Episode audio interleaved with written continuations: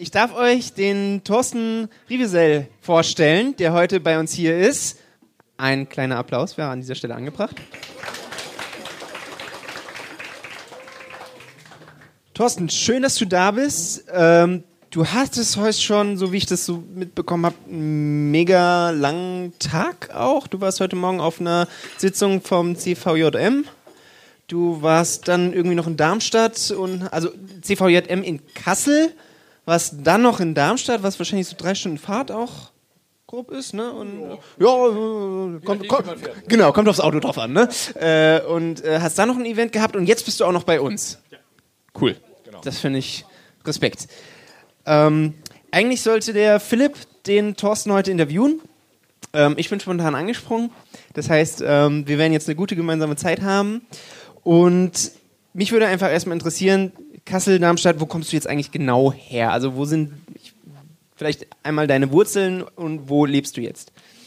Ja, genau. Also meine Wurzeln sind in äh, Schleswig-Holstein, also ganz weit oben bei der Warterkant, also richtig am Wasser in Elmshorn. Das ist auch wahrscheinlich der einzige Ort, wo es den Namen Rivesell so richtig gibt. Äh, den gibt es sonst, glaube ich, nirgendwo. Die meisten sagen auch immer Riesewell oder Riesenwiesel oder sowas. Also am besten einfach Thorsten sagen. Ha, Habe ich es richtig ausgesprochen? Oder? Ja, ich glaube, das war ganz gut. Ja, Die meisten, okay. wie gesagt, sagen Riesewell. Auch auf allen möglichen PowerPoints steht immer Riesewell. Aber egal.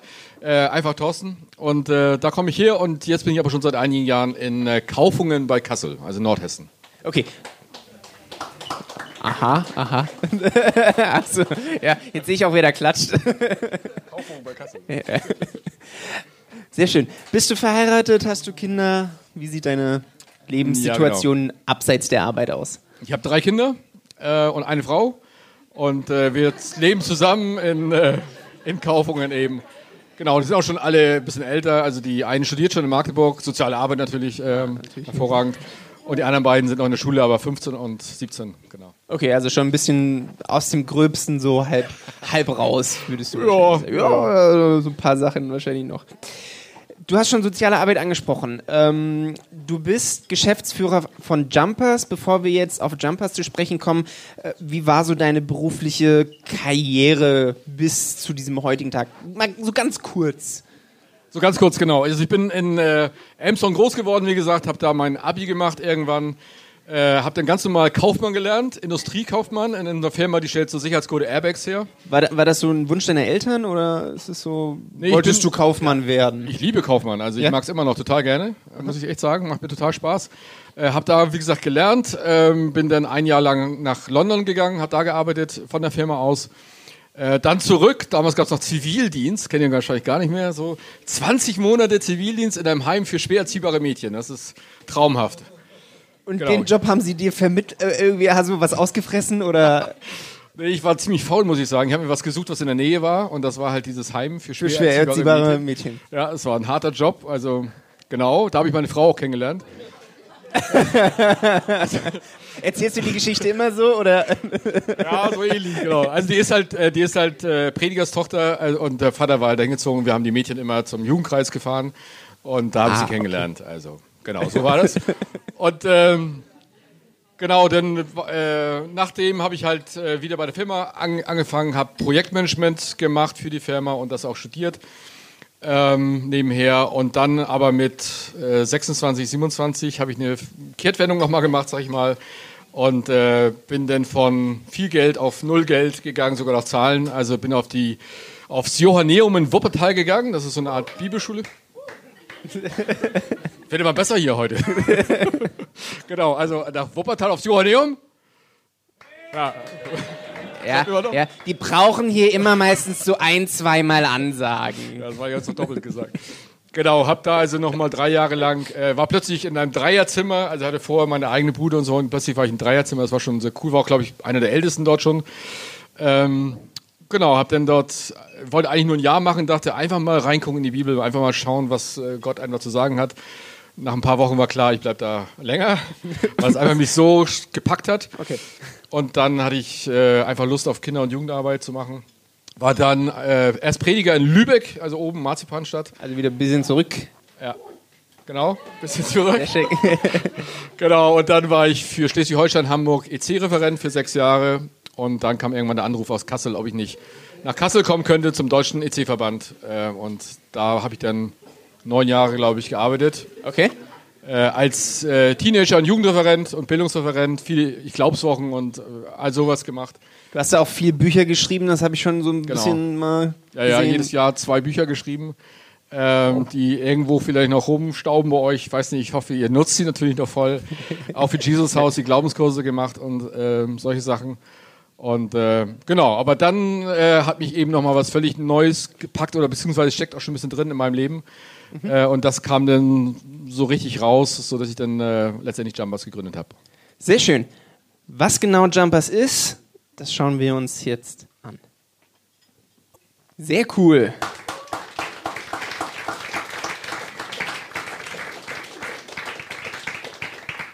Jetzt kommt so eine typische Interviewfrage. Wenn du Jumpers mit drei Worten beschreiben müsstest, was wären die? Also auf jeden Fall abenteuerlich, ähm, wertschätzend und evangelistisch.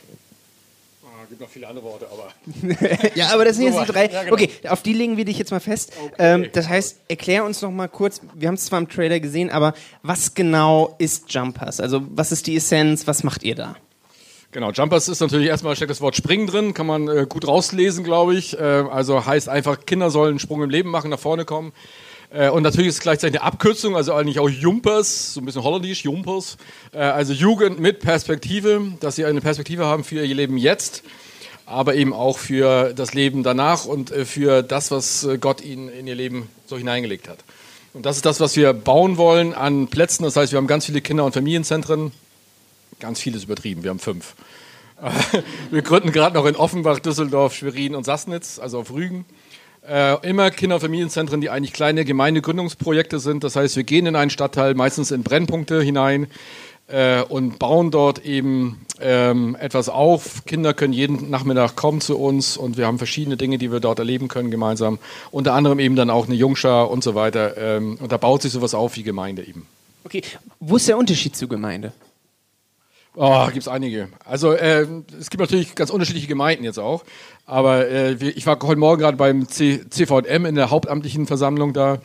Und die alle haben gesagt, es müsste eigentlich mehr sowas wie Jumpers geben. Weil alle wissen, ähm, ich, ich war ja lange Zeit auch beim EC. Wir haben damals äh, geforscht und geguckt, wen erreichen wir eigentlich. Und haben dann gemerkt, okay, 70 Prozent vom EC geht ins Studium.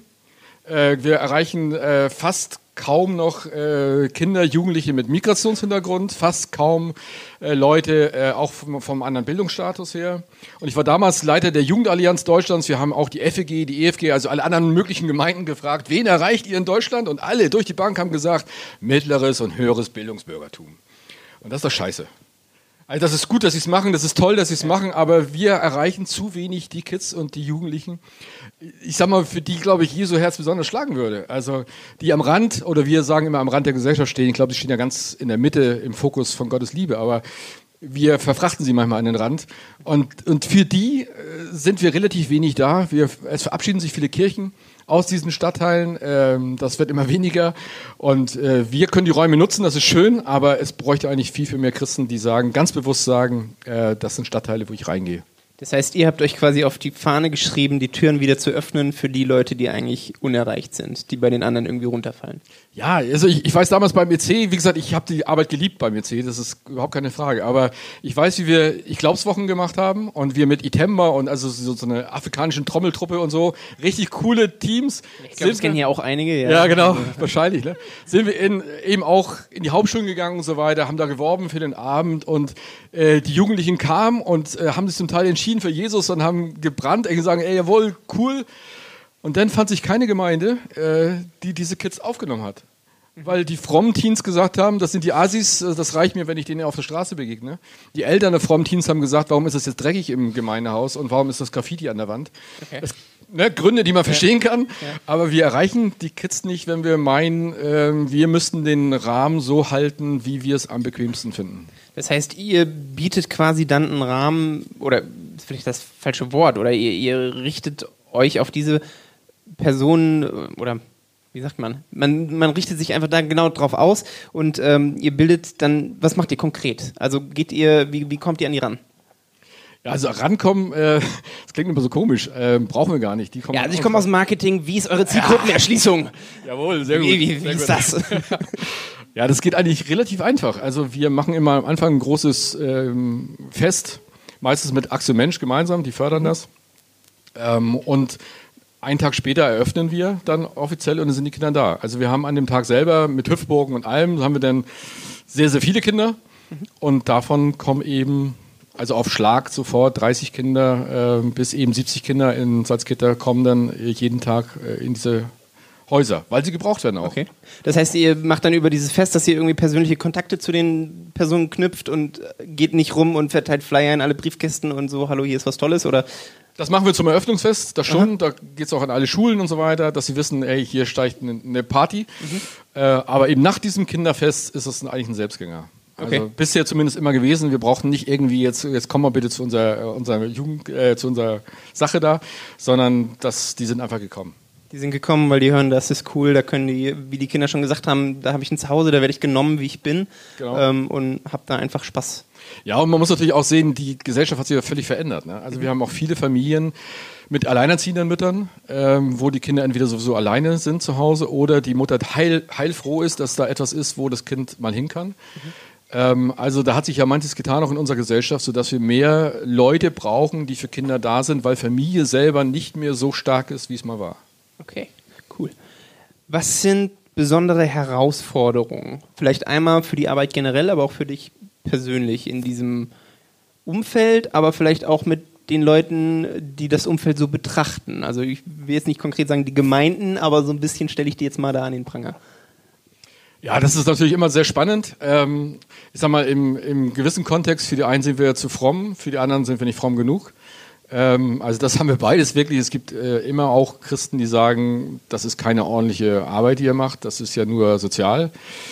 Ähm, obwohl wir eben bewusst auch ähm, Kinder erreichen wollen und äh, eben auch bewusst etwas weitergeben möchten, auch vom Glauben. Aber für manche ist das irgendwie nicht die klassische Gemeindearbeit und das ist es ja auch nicht. Und für andere, für viele andere sind wir zu fromm. Äh, für alle Jugendämter sind wir grundsätzlich zu fromm. Äh, und auch für viele, viele andere sind wir äh, zu fromm.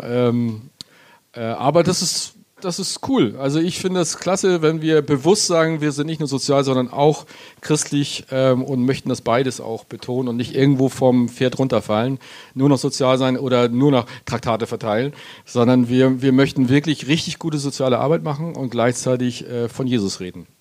Und die Leute nehmen das an, die zu euch kommen? Also die sagen, ja, pff, die fromme Sache ist jetzt eigentlich mir egal oder sehen die das kritisch oder gehen die damit um? Also natürlich gibt es Leute auch, die es kritisch sehen, äh, aber grundsätzlich die Kinder sind begeistert, die lieben das, bei Jumbach zu sein. Ähm, wir, wir fangen eben mit dem Alter an von 6 bis 14 Jahre und die Kids lassen sich unglaublich toll begeistern. Kommen auch gerne, also kommen wirklich jeden Tag dann von Montag bis Freitag 30, 40, 50 Kinder. Und mit denen kannst du ein Vertrauen aufbauen natürlich. Und dann kommt die erste Jungscher-Freizeit und wir schreiben rein, hey, wir singen auch, wir beten auch und all solche Sachen. Und trotzdem, die, die ist rappelvoll und zwar sofort. Und, äh, und dann sagen wir, hey, habt ihr nicht Bock, sowas auch jede Woche zu machen, einmal in der Woche? Und, äh, und so entsteht dann langsam etwas wie Jungschar und äh, Teenkreis und so. Das heißt, ähm, ihr habt quasi jeden Tag da Programm in so einem Haus. Wie macht ihr das personell? Also was für Leute stellt ihr ein? Was für Leute braucht ihr noch? Oder wie sieht's da aus? Also grundsätzlich fangen wir in jedem neuen Ort an mit zwei Pädagogen, Sozialpädagogen, Gemeindepädagogen, ähm, manchmal auch Prediger oder sowas in der Richtung. Ähm, also zwei, die christlich äh, geprägt sind und die richtig Bock haben auf. Die christlich Sozialisierten sind dennoch willkommen. Ja, immer, auf jeden Fall. Auf jeden Fall, wir freuen uns sehr darüber. Ähm, die müssen meistens immer ähm, erstmal neben Griechisch und, und Hebräisch, was sie vielleicht schon gelernt haben, eine neue Sprache lernen, nämlich die Sprache der Straße. Also manche sind erstmal sehr geschockt, wenn dann, so Ghetto-Vokabeln, die da ja, natürlich, klar. Also äh, der Umgang der Kids, ich meine, ihr kennt das ja wahrscheinlich, der ist schon besonders. Und wenn man auf die Kids trifft, dann fühlt man sich erstmal sehr verarscht oder veräppelt oder, oder sonst was. Die meinen das gar nicht so, die reden immer so, aber man fühlt sich erstmal irgendwie komisch dabei. Und das fällt manchen dann, die jetzt vom Studium kommen oder so, etwas schwerer. Also ich finde, wir brauchen auch mehr Leute noch dringend, die so nicht immer nur studiert haben und so, sondern auch irgendwie, sag ich mal, ein bisschen bodenständiger geblieben sind vielleicht und, und, und schneller einfach zu den Kids hinkommen. Das heißt, Leute, die einfach auch neben dem Studium gelernt haben, mit anzupacken. Ich habe selber ja auch studiert und deswegen ja. ist es, äh, ich musste tierisch lernen, unglaublich lernen. Also ich habe auch Griechisch gelernt, ich habe auch Hebräisch gelernt, aber ich musste unglaublich viel lernen, wie die Kinder eben sprechen und was sie damit auch meinen, wie sie sich ausdrücken. Äh, das war ein Riesensprung für mich. Und äh, das ist etwas, wo ich, wo ich heute Morgen auch, wo wir darüber auch geredet haben, gerade auch Fahrer, die dann sehr, sehr lange studieren und äh, sich eigentlich immer höher leveln. Und es ist unglaublich schwer, nachher den Feld wirklich noch ähm, für solche Kinder da zu sein. So, Zugang, so einen Zugang einfach auch zu finden ja. für die Person. Das heißt, ihr habt auch FSJ-Stellen oder so, falls das jetzt für jemanden interessant ist, bevor ja, es ins Studium geht, genau. nochmal das Bodenständige zu bekommen, ähm, könnt ihr euch wahrscheinlich gerne an Thorsten wenden. Für Offenbach ist es, hast du gesagt, ist ja das nächste hier? Oder? Genau, Offenbach auf jeden Fall, Düsseldorf ähm, und dann äh, in Mecklenburg, Sassnitz und äh, Schwerin und nächstes Jahr Hamburg und Berlin. Sehr cool. Wenn du jetzt zurückschaust auf dein Leben und sagst, okay, jetzt stehe ich bei Jumpers, ich habe vorher schon so viele Dinge durchgemacht, würdest du sagen, Gott hat dir dieses Thema oder wann hat Gott dir dieses Thema aufs Herz gelegt? Ja, ich glaube schon unglaublich früh. Also ich weiß, äh, ich wollte mit sechs Jahren schon aus dem Haus. Äh, ja. Ich hatte schon alles gepackt. So Koffer und dann bis zur Straßenecke und dann ja, wieder umgedreht. Mein kleiner Rucksack Idee, war das nur. Ja. Ich hatte aber äh, Pflaster dabei, also wichtig, okay. und eine Salbe gegen Wespenstiche. Okay. und ich wollte Albert Schweitzer helfen in Afrika, das weiß ich noch. Also der war schon tot, aber ja. das, das, wusste ich ja nicht. Und meine Mama hat mich damals dann aufgehalten. Und, äh, aber dieses Prinzip, da ist jemand, der ist Christ, der ist in einem Land wie Afrika, der verkündet Jesus und ist Arzt. Und äh, das fand ich immer schon cool, wenn er einer nicht nur labert von der Liebe, sondern wirklich das macht und wirklich auslebt. Und das fand ich immer schon cool. Später war es Hudson Taylor, ich weiß nicht, den kennt man wahrscheinlich nicht so sehr. Der war in China halt sehr aktiv, auch Arzt und einer, der wirklich ähm, einer war, der mit ganzem Herzen Jesus davor gelebt hat. Und solche Leute haben mich immer fasziniert. Später war es Wichern äh, den ich sehr faszinierend finde, auch weil er aus Hamburg kommt, ähm, aber auch so von seiner Art und Weise, was er gemacht hat. Auch er wiederum einer, der Liebe gelebt und davon geredet hat. Und diese Kombination, die hat mich, glaube ich, immer schon sehr, sehr geprägt. Martin Luther King, Mutter Teresa, also unglaublich tolle Leute, die, glaube ich, auch eine große Faszination auch auf Nichtchristen ausüben, weil sie merken, da ist jemand, der labert nicht nur, der redet nicht nur einfach, sondern der packt an und verändert etwas. Mhm. Und jetzt mal vielleicht eine kritische Frage. Warum hast du dann gesagt, okay, ich mache sowas außerhalb vom EC oder warum hast du gesagt, ich brauche jetzt was Eigenes? Also es war meine Masterarbeit. Ich habe äh, beim, beim Tobi Feix, weiß nicht, wem das so sagt, in Marburg äh, so ein Masterstudium begonnen. Gesellschaftstransformation, also wie verändert man Gesellschaft heutzutage. Ich habe es nur ein Jahr lang gemacht, äh, weil, weil meine Arbeit hieß von vornherein nachher Jumpers Jugend mit Perspektive und ähm, ich konnte nach einem Jahr das Ding auch gründen. Ähm, also ich wollte es tatsächlich im EC gründen, also es war der Plan, äh, aber mein Bundesfahrer war damals anderer Ansicht und äh, deswegen hat sich das dann nicht ergeben. Aber es ist auch gut so, glaube ich, heute, dass es so ein eigenes Schiff geworden ist. Also du hast dich auch nicht aufhalten lassen. Du hast gesagt, das ist, Gott hat mir das irgendwie so aufs Herz gelegt, dass ähm, egal was kommt, ich mache das Ding. Ja, es hat schon eine Zeit gebraucht und viel Gespräche auch mit meiner Frau und so, ob wir es uns wagen oder nicht. Und dann haben wir aber gesagt, doch, wir machen es. Sehr cool. Habt ihr noch irgendwie Fragen an Thorsten, wo ihr jetzt sagt, hey Jumpers, das würde mich noch mehr interessieren? Du hast uns auch ein Heft mitgebracht. Ja. Ähm, was steht da so drin? wenn ich es jetzt nicht lesen will? Du solltest es natürlich lesen. Also das ist natürlich, da stellen wir quasi unsere Arbeit vor. Also zum Teil viele Erzählungen, Berichte, auch von Kindern zum Teil, ähm, so einzelne Momente, wo eben die Entwicklung deutlich wird von den Kids. Mhm. Ähm, und das kommt zweimal im Jahr raus. Das ist einfach äh, etwas, wo wir unsere Arbeit mit darstellen. Sehr cool. Das heißt, wer noch mehr zu Jumpers erfahren will, kann da noch mal reinschauen. Ähm, wir haben auch noch einige vorne. Bevor ihr geht, nehmt euch unbedingt ein Heft mit. Du hast uns aber noch was mitgebracht. Und zwar, du nennst es äh, die verschiedenen Nationen. Kannst du das erklären? Ja, das ist auch etwas, was, was mir sehr, sehr, sehr am Herzen liegt. Und wenn ihr nur das mitnehmt heute, dann wäre das schon unglaublich viel. Ich habe halt sehr viele Gemeinden kennengelernt auf meinem Lebensweg, jetzt ganz unterschiedliche Modelle von Ost, West, Nord, Süd. Ähm, und irgendwann habe ich diese Geschichte mal aufgeschrieben, äh, die, die Rede von einem König und so weiter. Da brauche ich jetzt gar nicht groß erklären, aber es, es geht darum, dass unterschiedliche Nationen da sind in der Christenheit. Ähm, Und ich stelle halt sehr viele Nationen fest. Also ich sehe vor allem ganz stark im Moment die Resig-Nation. Das ist so eine Nation, die sehr groß geworden ist. Kirche zieht sich zurück aus den Werten, äh, gibt unglaublich viel auf, äh, gibt auch Kirchen auf, Kirchenkreise werden zusammengelegt. Also Christentum, kann man sagen, ist auf dem Rückzug in, in vielerlei Weise, äh, eben auch Werte aufzugeben und so weiter. Und das ist einfach erschreckend. Auch in der Gemeinschaftsbewegung, auch in manchen Verbänden ist so eine Resignation da. Und das ist einfach äh, tödlich. Das ist tödlich. Davon dürfen wir uns nicht beeinflussen lassen. Also das ist so eine große Nation, äh, die wirklich schrecklich ist. Dann gibt es eine zweite, die heißt Stagnation. Ähm, in vielen Dingen ist kein Wachstum mehr da. Äh, es, es, dreht sich im Kreis. Sind die miteinander verwandt oder? Die sind eng verwandt, glaube ich, ja. Auf jeden Fall. Oder reißen sich gegenseitig mit runter. Äh, man verteidigt also nur noch einen Standpunkt, ne, bis aufs Blut. Ähm, ich, ich, ich, denke mal, so ein, ein toller Satz ist, äh, von älteren Leuten hört man das manchmal, ich stehe schon 30 Jahre in der Nachfolge. Ne? Das ist ein toller Satz, wenn man weiß, was er meint, aber eigentlich, ich stehe in der Nachfolge. Das ist schon mal schlecht. Und, und, und so ist es aber, man, man bildet eben so einen Standpunkt und den verteidigt man bis aufs Blut und das war's dann. Und man kommt nicht mehr wirklich in der Jesus-Nachfolge weiter. Und dann gibt es noch die Indoktrination, also diese Nation. Äh, ich glaube, da gibt es auch viel, wo man, ähm, wo es viel Belehrung gibt ähm, und wenig gelebte Liebe und Wertschätzung. Ähm, und dann noch die Detonation. Ähm, also man streitet sich, man kämpft miteinander. Also äh, schrecklich, schrecklich. Innerhalb von Gemeinden um Vorhänge oder Teppiche oder keine Ahnung. Ich kenne das mit Stuhlbezügen. Stuhlbezüge ist auch ein sehr beliebtes Motto. Ja. Also das ist so schrecklich. Oder zwischen den Gemeinden finde ich das schrecklich. Also wir sind nicht wahnsinnig viele. Und wenn wir nicht mehr zusammenhalten, dann zerbricht nur noch mehr. Also das sind so Nationen, die mir halt aufgefallen sind. Ich sage immer, äh, durch die In Inkarnation, also Jesus wurde Fleisch, so heißt es ja, er kam ins Fleisch, Inkarnation, äh, kommt etwas Neues hinein, das uns beleben will. Und ich glaube, dass das so quasi eine neue Faszination ergibt. Und das wünsche ich mir eigentlich, dass wir Christen eine Faszination sind wo andere Leute leckerfritzig werden, wo sie sagen, also leckerfritzig ist ein norddeutsches Wort, glaube ich. Also da läuft einem das Wasser im Mund zusammen, das ist leckerfritzig.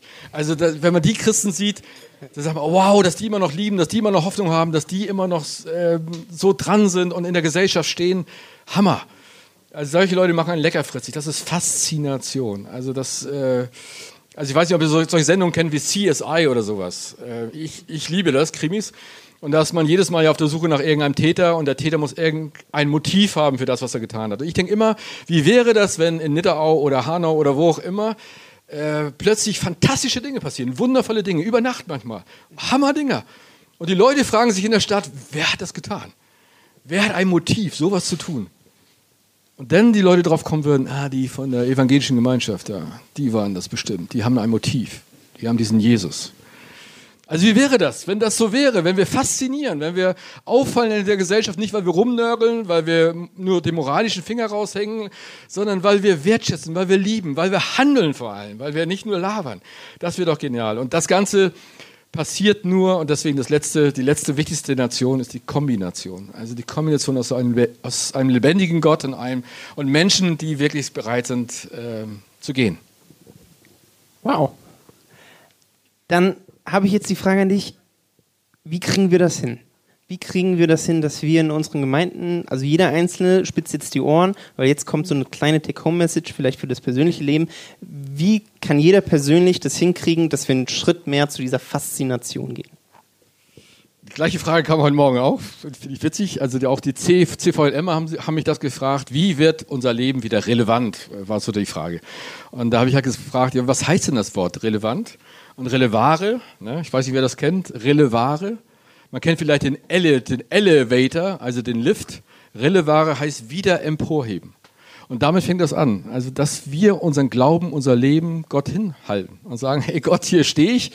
Ich bin 17, 18, 19 Jahre alt. Ähm, vielleicht weiß ich noch nicht genau, wo es hingehen soll, aber mein Leben gehört dir. Und ich möchte dieses Abenteuer leben. Und in Abenteuer steckt das Wort teuer. Äh, das bedeutet, es bedeutet ein Abenteuer, wenn man es wirklich leben möchte ja. und erleben möchte, diesen Glauben, dann muss man was riskieren. Dann kostet das einen das was. kostet einen was, ja. genau. Und das einfach zu sagen, Herr Jesus, hier bin ich und ich ähm, möchte dieses Leben leben, äh, ist sehr genial. Also wenn ich noch eine letzte Geschichte erzählen darf. Also ich grille total gerne. Ähm, ihr wahrscheinlich auch. Also ich grille wirklich sehr, sehr viel und sehr oft. Ähm, und ein Freund von mir ist ähnlich, der ist auch Pastor und, und macht das noch viel lieber als ich. Und wenn er bei mir ist, dann grillt er auch. Äh, er grillt bei dir? Er grillt bei mir, ja, tatsächlich. Ja. Also, wer mal zu mir kommen will und für mich grillt, ist auch okay. und der, der, hat mich einmal gefragt: Ja, okay, ich grill für dich, klar, mache ich gerne. Ähm, wo hast du denn den Heiligen Geist? Sag ich, okay, der Heilige Geist ist wichtig, aber brauchst du den auch zum Grillen? Ja, du weißt schon, was ich meine. Den Spiritus, was ist denn den Spiritus? Und klar, okay, ich weiß Bescheid, Spiritus heißt Geist, alles klar, ich habe es kapiert. Und dann habe ich drüber nachgedacht und gesagt, ja, genau so ist es eigentlich. Wir sind wie schwarze, trockene Kohle, denken oft nur an Kohle ähm, und brauchen es dringend, dass wir in diesem Spiritus baden, damit wir empfänglich werden für das leidenschaftliche Feuer Gottes.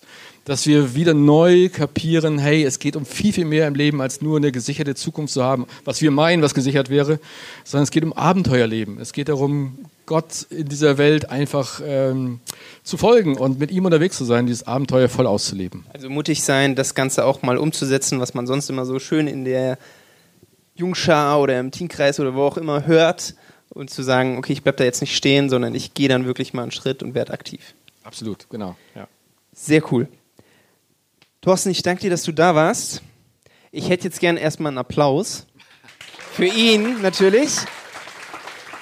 Und wir haben auch noch eine kleine Aufmerksamkeit für dich. Die gibt es bei uns. Ähm, ich weiß nicht, ob du gerne Suppe. Nee, Gurkensuppe ist es, glaube ich, nicht. Ähm, aber damit du uns in Erinnerung behältst und wir auch dich in Erinnerung behalten, gibt es ein kleines Präsent. Ich danke dir vielmals. Du wirst noch wahrscheinlich hier rumsitzen und äh, offen sein für Fragen. Löchert ihn. Er hat spannende Dinge zu erzählen und ähm, cool, dass du da warst. Danke, danke euch.